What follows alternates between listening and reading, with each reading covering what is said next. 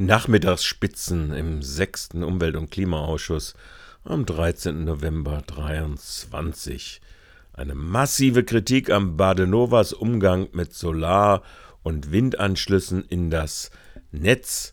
Verschiedene Rätinnen äußerten bei der gemeinsamen Debatte von PV und Windstrom heftige Kritik an Badenova Netze. Während Stadtrat Fieck seine Erfahrung mit E-Lade-Anschlüssen aufspießte. Ich daran überlege, ich habe versucht, an einer Stelle mal in der Garage ähm, Strom zu legen, wo regenerativer Strom eine Elektrosäule ähm, ähm, versorgt völlig ausgeschlossen. Ich bin gescheitert. Und das sind so Punkte, wo ich auch merke, bei Badenova, bei allen Genehmigungsverfahren, man redet viel darüber, aber ich glaube, wir müssen im konkreten Doing besser werden. Und deswegen die Frage, können Sie da uns noch Hoffnung geben, dass in dem Maß kam anschließend breite Kritik, insbesondere betreffend die Netzanschlüsse bzw. der Netzaufbau für Wind- und PV-Strom seien ein hoffnungsloser Flaschenhals. Das gelte auch selbst für die Hauszähler und deren Austausch. Dazu hören wir jetzt gleich mal Jörg Dengler, Frau Schremm von Freien Wählern und Herrn Rotzinger von der CDU. Uh. Nach der Komponente Netzausbau, weil da haben wir jetzt schon einen Engpass. Also es gibt schon Fabrikdächer, die könnten 60 ähm, Kilowattstunden äh, Anlage vertragen, dürfen aber im Moment nur 30 draufbauen, weil das geht ohne Probleme jetzt zu genehmigen nach Gesetzeslage. Aber die Badenova kann ich zusagen, dass sie die anderen Hälfte mit anschließen kann. Manche warten ziemlich lange, bis zu einem Jahr oder länger, auf den Anschluss ihrer großen Anlage, die jetzt dasteht, investiert ist, ähm, täglich Photonen von der Sonne aufnimmt und den Strom nicht los wird, der damit äh, geschaffen werden könnte. Das ist natürlich nicht haltbar. Da müssen wir, also da wird mich interessieren, wie die Stadt äh, die BN-Netze äh, ja, empowern kann oder wie auch immer, damit es richtig zackig vorangeht. Weil wenn wir dieses ambitionierte Ziel haben, dann müssen wir natürlich auf der Netzseite nicht nur die jetzigen Engpässe aufholen, sondern noch dafür sorgen, dass es in Zukunft nicht noch viel mehr gibt. Wir haben da auch einen Antrag, eine Anfrage gestellt, dass es große PV-Anlagen in Freiburg sowohl im Gewerbegebiet Nord wie auch beispielsweise am Thuniberg gibt, die einfach nicht angeschlossen werden. Und wenn dann die Investoren, die da wirklich sehr, sehr viel Geld äh, eingebracht haben, äh, vertröstet werden, dass es bis zu drei Jahren geht, bis ihre schon bestehenden Anlagen angeschlossen werden, dann ist das wirklich nicht gut. Also da das ist kritikwürdig, ganz einfach. Private Investoren, beispielsweise in meiner Wohnumgebung, möchten ganze Garagenhöfe mit PV-Anlagen bestücken. Und das geht nicht. Sie kriegen ganz einfach nur von der Badenova den Bescheid, äh, ist nicht machbar. Warum das nicht machbar ist, äh, wird nicht mitgeteilt. Also da in diesem Bereich, äh, da klemmt es noch ganz ordentlich. Ansonsten bin ich also auch der Meinung, also wie der Herr Denglers ausgesprochen hat, ich freue mich über alles, was da passiert ist und es ist sehr viel. Nehmen Sie ja auf, wollte ich noch mal sagen, was äh, ich will der Frau äh, Schremp und Herrn Dengler zustimmen, was regelrecht ärgerlich ist und für viel Verstimmung sorgt, das ist ich sage es Badenova.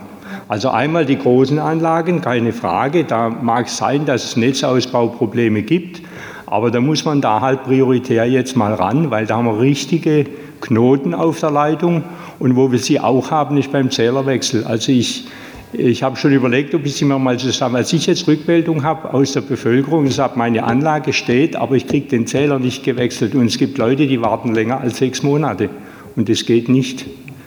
Also da muss man Badenova. Äh da Badenova aber nicht in der Sitzung des Umwelt- und Klimaausschusses war, musste also der Chef des Umweltamtes, Herr von Zahn, in die Bresche springen und Verständnis bewerben. Ähm, dann, was immer wieder auftauchte, BN-Netze als Flaschenhals. Ähm, ich bin jetzt neun Jahre im Amt und ich glaube, die ersten sieben Jahre habe ich mit den BN-Netzen quasi gar nichts zu tun gehabt.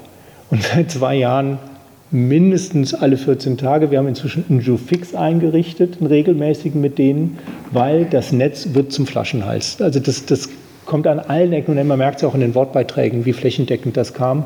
Ist es uns bewusst, ist es denen bewusst?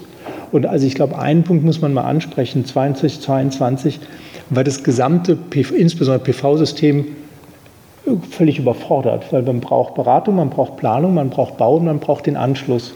Und alles war gemächlich gut eingetaktet. Und dann wollten plötzlich alle gleichzeitig, alle auf einmal. Und ne, man fand keine Installateure mehr, man fand keine Energieberater mehr. Ja, und beim Anschluss ist genau das Gleiche. Die B-Netze waren da nicht drauf eingerichtet. Die haben wahnsinnig viel verändert, die haben ganz viel Personal eingestellt, die haben die Prozesse verändert. Und wir hoffen, dass es besser wird, aber natürlich die gesetzliche Regelung, 30 kW Peak äh, an den Knoten, das hat man, da hat man ein Recht drauf einzuspeisen. Alles darüber muss ich den Ausbau bezahlen. Und die Gewerbeanlagen, die angesprochen wurden, die haben oft 100 kW Peak. Und wenn ich dann neuen Trafo bezahlen muss, dann bricht die ganze Ökonomie zusammen. Ähm, also dass Netzausbau nicht auf die Allgemeinheit umgelegt wird, obwohl Klimaschutz eine Allgemeinaufgabe ist. Das ist ein Thema, das muss bundespolitisch dringend diskutiert werden. Die 30 äh, kW Peak-Regel ist, ist wirklich überholt eigentlich. Ich da muss viel nun ja, es besteht zwar eine große Übereinstimmung zur Verzehnfachung des Windstromausbaus wie der Verfünffachung des PV-Stroms als gemeinsame Herausforderung. Dies wurde unterstrichen. Auch dann wird Freiburg aber erst zu 30 Prozent erneuerbaren Strom produzieren, da Biomasse wie Wasser kaum ausbaufähig scheinen.